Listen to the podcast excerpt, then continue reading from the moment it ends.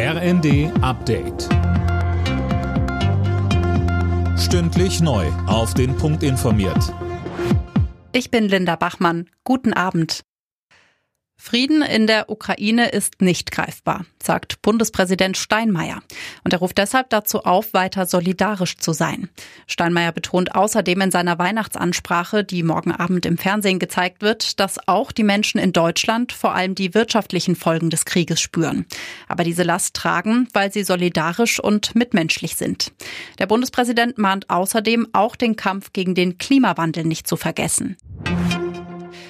Große Teile der USA sind weiter schockgefroren. Schuld ist die arktische Kaltfront, die für Temperaturstürze um 40 Grad gesorgt hat. Für 200 Millionen Amerikaner gilt eine Unwetterwarnung. Mindestens 17 Menschen starben bisher schon. Der Bedarf an Blutspenden in Deutschland ist nach wie vor hoch.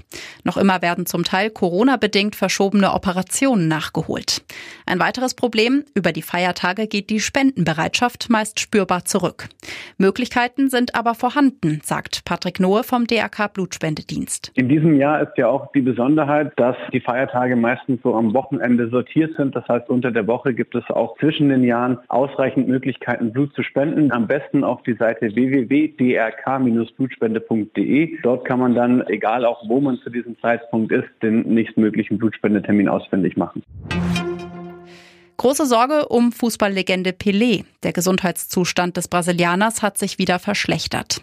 Bei Instagram postete seine Tochter ein Foto aus dem Krankenhaus mit den Worten, wir sind immer noch hier, noch eine Nacht zusammen.